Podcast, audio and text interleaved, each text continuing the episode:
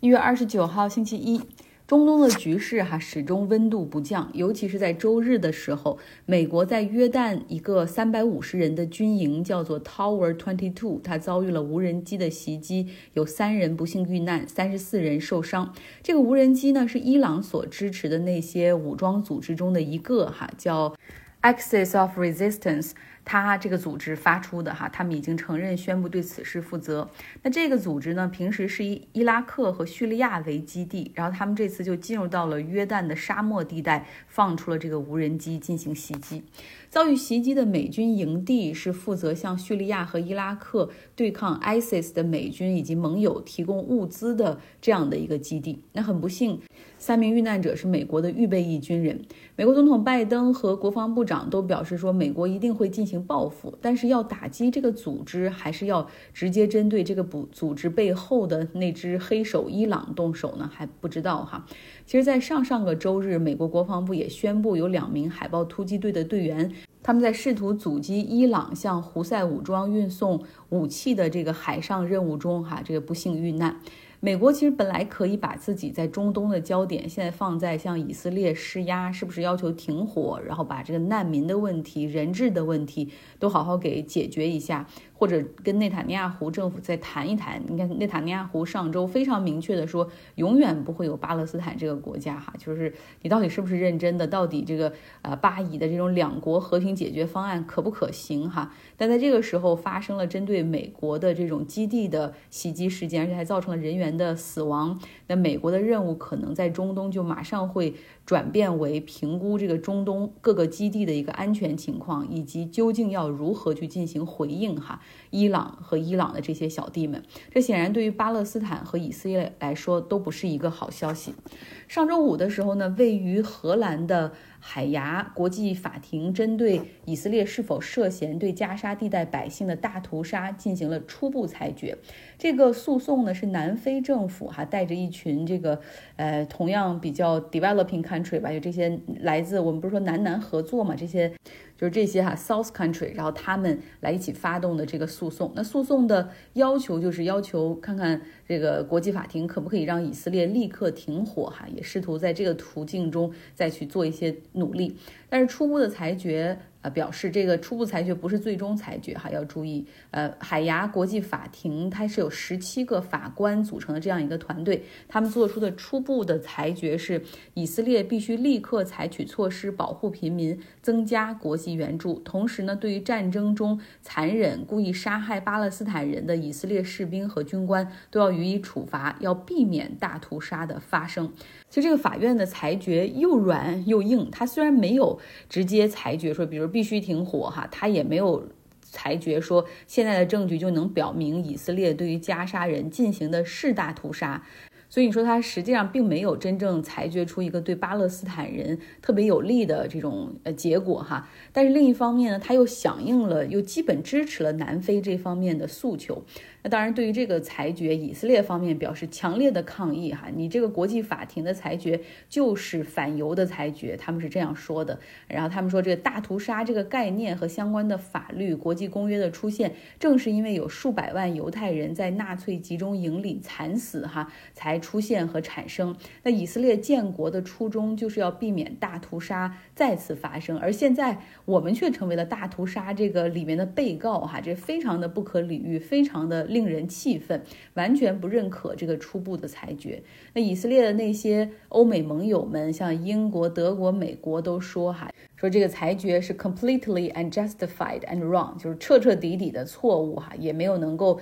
提出有效的证据等等。那南非的起诉团队就表示说，我们所采取的这个准则是国际社会普遍认可的联合国种族灭绝公约。那当初像俄罗斯入侵乌克兰，或者是罗兴亚人被缅甸人这个政府屠杀，这些规则和法律都是适用的哈。但是现在以色列人屠杀巴勒斯坦人。剥夺他们的食物啊，禁止这个国际援助的进入，让他们流离失所，一栋一栋房子全部都炸掉，然后这个一步一步压缩他们的生存空间，从北边一直要把他们推到最南边，基本上要推到拉法口岸了。那现在这些原则你告诉我不适用了，或者是任何我们想提醒以色列这个公约存在的，你们不能进行大屠杀的，就变成了反犹太主义了。那试问，可笑的是我们所提起的这个诉讼，还是以色列以及他那些盟友们的表现？然后南非这个团队也是提醒说，要注意这些由国际社会好不容易共同制定的规则，并且共同建立起的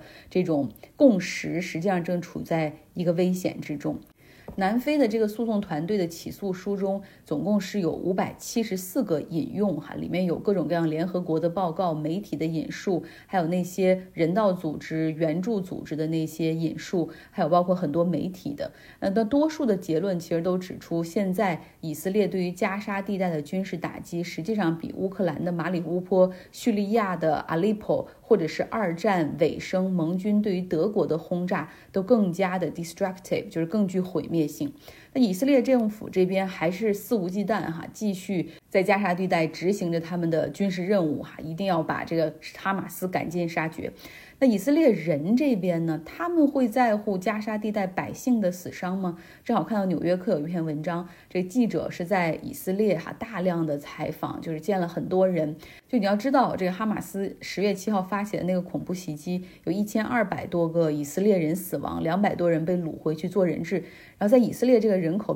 不是很多的这个国家，就是几乎每一个以色列人，要么都有亲戚或者朋友在这场袭击中遇难。或者被绑架，要么就是间接认识这样的遇难者，所以很多人，大部分人，所有人的情绪实际上在一开始都是非常强硬的哈，也就是基本上不太会在意加沙地带百姓的死活，然后他们的那个态度就是啊，美国二战的时候攻打日本，他会考虑到日本百姓的死活吗？二战中英国人打德国，他们会考虑到德国人的安全吗？所以他们就认为说这是一个战争哈，而且况且发动这场战争的并不是我们，是哈马斯。那直到大概在一个月之前吧，这个以色列有三名人质在加沙地带打着白旗出现的情况下，而且白旗上还用希伯来语写着救命，然后他们还喊着希伯来语，然后最终还是被以色列的军队直接当场击毙哈，这才开始慢慢的成为一个分水岭，引发一些以色列人的反思，就是以色列国防军在。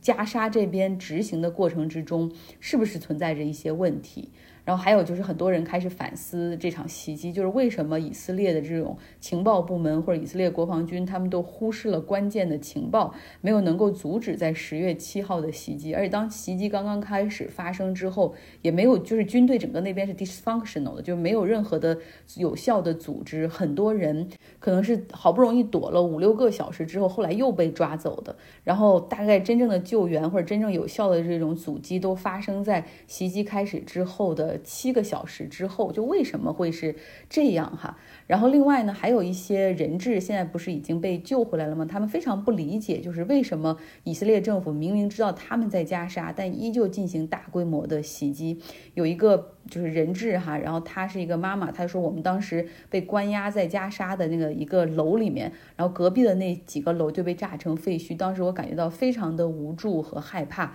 而且我就在想，就是以色列政府明明知道我和我的孩子们就在加沙，还有那么多以色列人就在加沙，而他们却依旧在轰炸，仿佛他们根本不在乎这里人的死活，哪怕我们是犹太人。当我们被放回来的时候，我才知道，的确，以色列的政府和军队。首要目的就是要杀和消灭哈马斯，然后第二个目的就是要赢得这场战争，解救人质就是在他们这个行动中的实际上是排在最后的哈。所以很多人现在基本上都相信说，只要这个战争一结束，那么内塔尼亚胡必须走人哈。好，战场上呢，以色列还是在继续着他的军事打击。那对于人质，实际上他们已经没有抱太多的希望了。他们内部有一种评估，就是说现在这个人质哈已经只剩下一百三十名在加沙地带，他们要么很多都已经死了，要么很多情况是非常糟糕，哈马斯也不会有动力再把他们给送出来哈，因为这些人的状况可能非常糟糕，然后送出来之后可能会证实这个哈马斯这边很残忍，所以他们没有动力去这样做。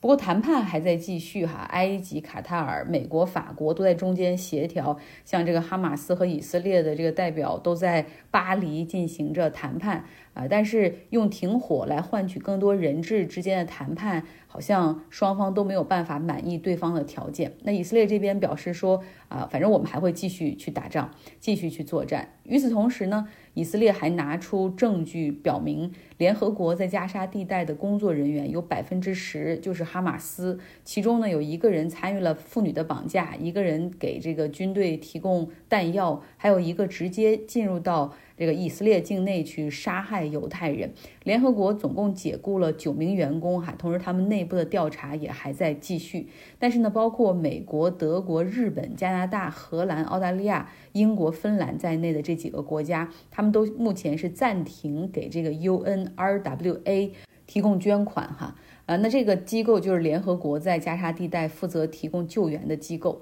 联合国的秘书长古铁雷斯也呼吁说：“哈，这希望各国还是尽快恢复捐助吧，因为如果没有他们的帮助的话，加沙地带几百万人那真的就是会饿死或者渴死，没有水和食物。”哎，好了，周一就给大家带来这么多哈 negative 负面的消息。哎，anyway，就是给大家汇报一下那边的情况，也有一段时间没有讲他们了。好了，希望你有个愉快的周一。